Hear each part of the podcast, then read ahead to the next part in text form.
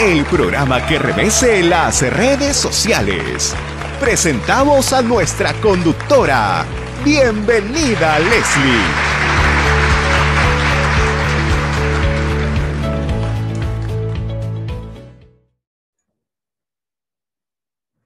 Muy buenas tardes amigos, les saluda Leslie Yatas Ramírez, directora de la portal web Entérate con Leslie. Estamos en vivo vía Zoom desde la provincia de Cutervo, región Cajamarca, con el reconocido periodista José Mata de Radio Ilucán, medio de comunicación bastante grande, conocido en la provincia de Cutervo y en toda la región Cajamarca. Muy buenas tardes, eh, José Mata. Muchísimas gracias por este enlace con nosotros. ¿Qué tal, Leslie? ¿Cómo estás? Buenas tardes. Un gusto de estar contigo. De igual manera, mi saludo a todos quienes siguen de cerca tu programa, el mismo que también es sintonizado en la ciudad de Lima, como también en la región Cajamarca.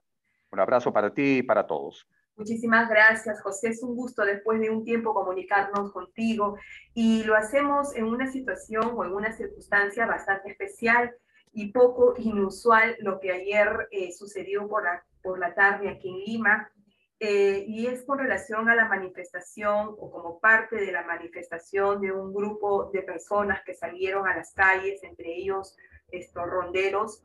Eh, habrás podido apreciar a través de medios de comunicación que hicieron un gesto con los, con los machetes, ¿no? Eh, esto, raspando las pistas con los machetes y evidentemente se dio muchas otras lecturas. Eh, en una manifestación de carácter pacífica, evidentemente esto, vamos eh, con toda la voluntad de alzar nuestra voz de protestas y no se permiten objetos ¿no? que puedan eh, causar algún tipo de lesión, agresión o incitar a la violencia. Pero esto tiene un trasfondo. Y tú conoces muy bien eh, qué son los ronderos, cuáles son sus costumbres, cuáles son sus tradiciones. Y me gustaría que podamos partir primero desde este enfoque para luego aterrizar en lo que ayer se dio aquí en la ciudad de Lima. ¿Cómo no? Eh, tengo el honor de ser parte, de haber nacido en una provincia serrana, cajamarquina, como es Cutervo. Y aquí en Cutervo, pues, vemos al hombre del campo, y el hombre de campo generalmente al margen del poncho, del sombrero, que son sus atuendos propios del hombre de esta zona, también lleva en la cintura, lleva su machete, que es herramienta de trabajo, que es parte al margen de la indumentaria que usa casi frecuentemente, especialmente cuando está en la zona mm, de su entorno, en su campo, pero lo hace con el propósito de qué? De de utilizarlo en determinado momento como, como herramienta. Por ejemplo, para abrirse paso, para abrir camino cuando esté en la montaña, para podar sus árboles, o también como por ejemplo en la, en la ganadería, ¿no? Utiliza el machete como, como elemento necesario para eh, formar una estaca en donde amarra su ganado. En fin, es una, es una herramienta fundamental, es una herramienta necesaria, como lo es en, algún momento de sus actividades el arado, como lo es, por ejemplo, la pala, el pico, en fin. Eh, esto aquí en Cutervo no es novedad, ver a un campesino que tenga al cinto un machete, pues sabemos de que es parte de su, de su trabajo, parte de, su, de las herramientas que utiliza para cumplir con su labor propia de la zona rural. Y con relación, por ejemplo, a e, eso me pareció muy importante que, que nos puedas esclarecer. Eh, ayer, por ejemplo, ¿qué opinión te, merece lo que, eh, lo que pasó acá en la ciudad de Lima, eh, viendo a, a, ronderos que, está, que sacan el machete, afilan las pistas, ¿no? Eh, y esto tiene, eh, se dio muchas lecturas de que en realidad incitaba a la violencia, a la agresividad, en el marco de una protesta pacífica, sobre todo porque tiene una secuencia de, ¿no? Hace, en esta misma semana Se han dado a conocer algunos eh, audios de, este operador islámico en Perú, Edward Quiroga, donde en una de sus confesiones a un periodista le dice que eh, si, si, no le va bien, o sea, si no le dan la cuota de poder que, que, él estaba pidiendo con el tema del señor Castillo, en caso de que llegara a la presidencia, bueno, iba a sacar su machete y iba a cortar el cuello, ¿no? Eh, y más que está un poco el contexto convulsionado acá en Lima por el conflicto electoral eh, que todavía no se termina de resolver, los ánimos están tan exasperados, polarizados, cualquier cosa que se diga, que se haga, se lleva al extremo. Entonces, eh, en realidad vivimos un clima político bastante eh, crispado como para eh, poder seguir eh, manteniendo esta paz que todos deseamos. Por eso es que te preguntaba al inicio cómo, qué significaba el machete para un campesino, para un rondero y cómo entender esto, lo que pasó el día de ayer. ¿Crees que, que fue realmente... Eh, oportuno, que fue imprudente que esto se lleve a cabo en una protesta pacífica? Definitivamente fue inoportuno porque hay que ver en el contexto en que, en que se dio y en qué circunstancias se ha dado, ¿no? Estamos viviendo, como tú bien lo precisas, Leslie, en un momento donde la sociedad peruana se ha polarizado.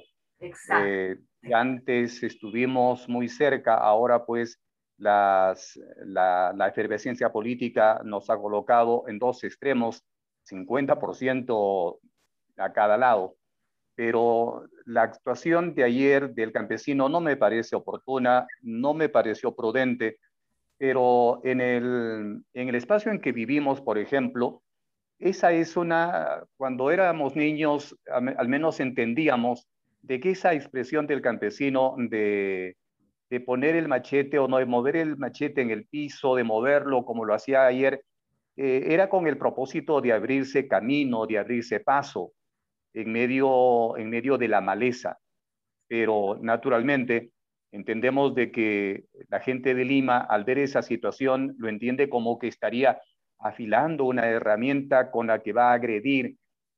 Pienso que fue inoportuno. Te cuento de que hoy tuve la ocasión de dialogar con el presidente de las rondas campesinas a nivel nacional, con el señor Santos Saavedra, y precisamente le preguntamos sobre este caso él manifestó de que lamentaba esta situación porque no era prudente y había sido un, gesto aislado de parte de un integrante de las runas campesinas que pertenecen a la vecina provincia, en este caso, a la provincia de Chota. Pero viéndolo desde la de las tradiciones, de las costumbres, no tenía una connotación agresiva sino más bien eh, entendiendo como el campesino y precisamente estaba delante de la multitud haciendo ese gesto.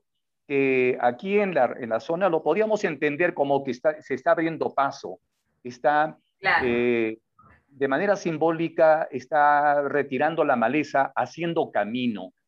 Nosotros cuando hemos visto eso nos pareció de ese gesto, ¿no? Eh, simulando esa situación pero lamentablemente pues en Lima no, no está acostumbrado a ver esa situación y en una ciudad donde se concentran los niveles de violencia, como, como, se, como se suele dar en Lima, ver una situación de esa manera es como si estaríamos alentando aún más los niveles, los niveles de violencia, de agresión que se da en la gran capital. Sí, esto, sí, eso es muy cierto lo que tú dices. Eh, la inseguridad ciudadana es uno de los focos de atención que van a tener que, que juntamente con la pandemia eh, empezar ya a fijar cuáles son las más las actividades más prontas para poder darle una solución. Y a esto tendrá que hacerlo el próximo presidente o presidenta eh, el que proclame el Jurado Nacional de Elecciones. Eh, es muy interesante conversar contigo sobre este tema porque es evidente que se ha despertado muchas lecturas y, y, justamente en ese sentido, esto, José, eh, quería yo consultarte qué aprendizajes, qué lecciones desde el punto de vista de las comunicaciones sacas en este contexto tan polarizado y eh, eh, para el Bicentenario 2021? ¿Qué ruta eh, deberían tomar los medios de comunicación para iniciar un bicentenario distinto al que, con el que realmente estamos llegando, ¿no?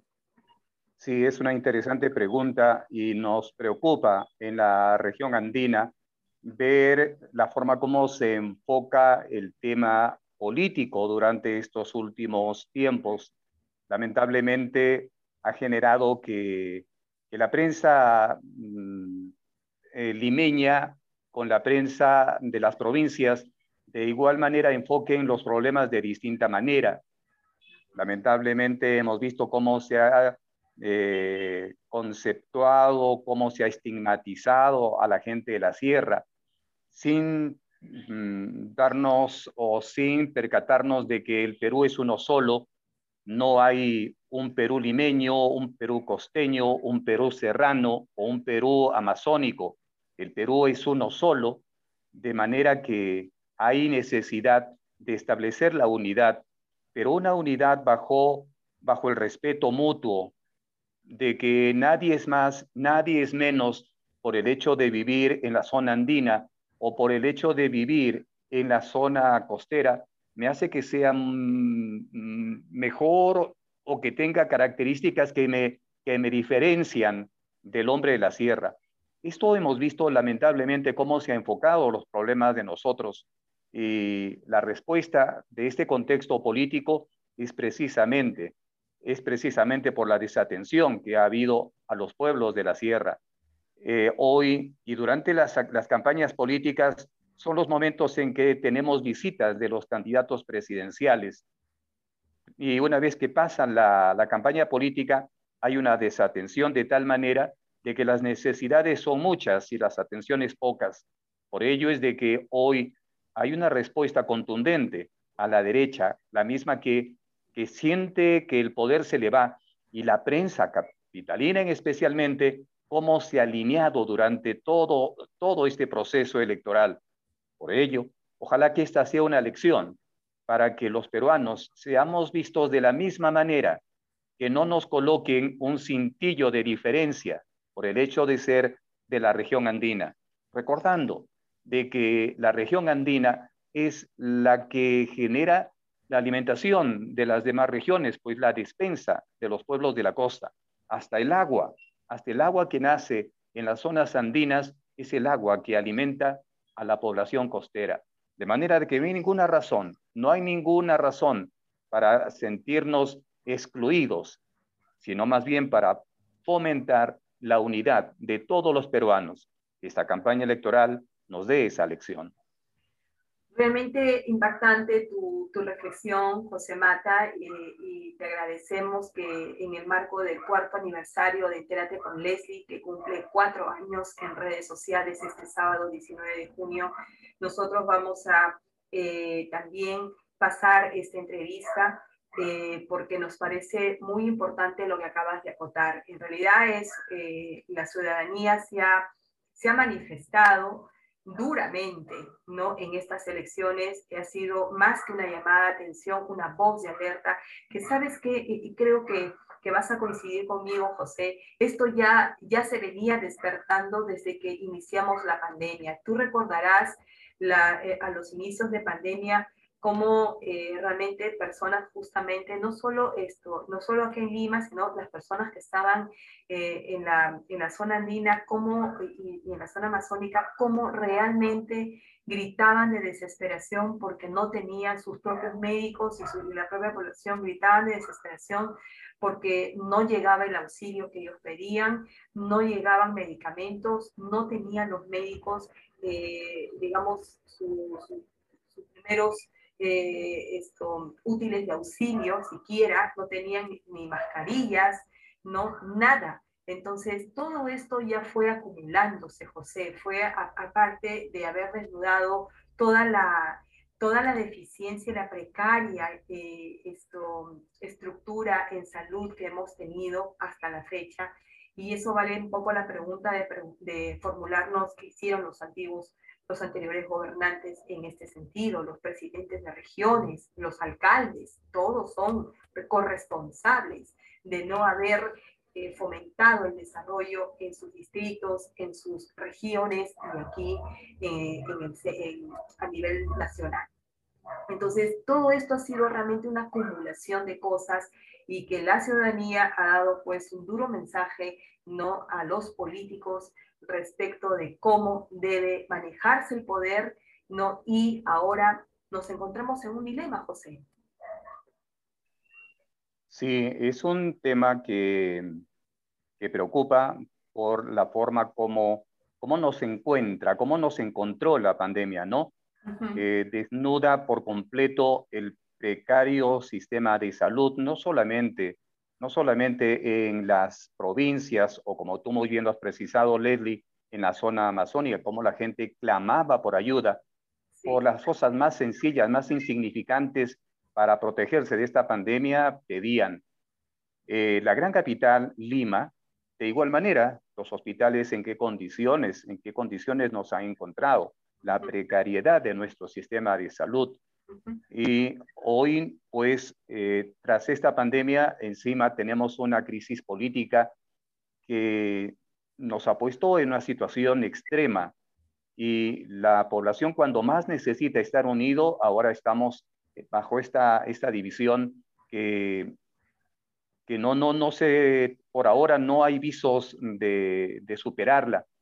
Por ello es que hay necesidad, hay necesidad de que el peruano vuelva a unirse, pero la tarea que tenga él o la presidenta, pues va a tener, va a tener un serio problema ante, una, ante, un país empobrecido, ante un país que no cree en la clase política, ¿no? Que no se cree en la clase política porque han sido 200 años de oprobio, de, de marginación, de, insulto a la, a la, clase pobre porque no deja de ser un insulto cuando se lo desatiende. Cuando vemos los niveles de extrema pobreza, ver a un niño que iza la bandera en, una, en, la zona, en la zona andina con sus pies expuestos al frío y sin embargo rindiendo honores a la, a la bandera nuestra, son gestos que realmente ennoblece al peruano, pero que preocupa por la desatención del Estado.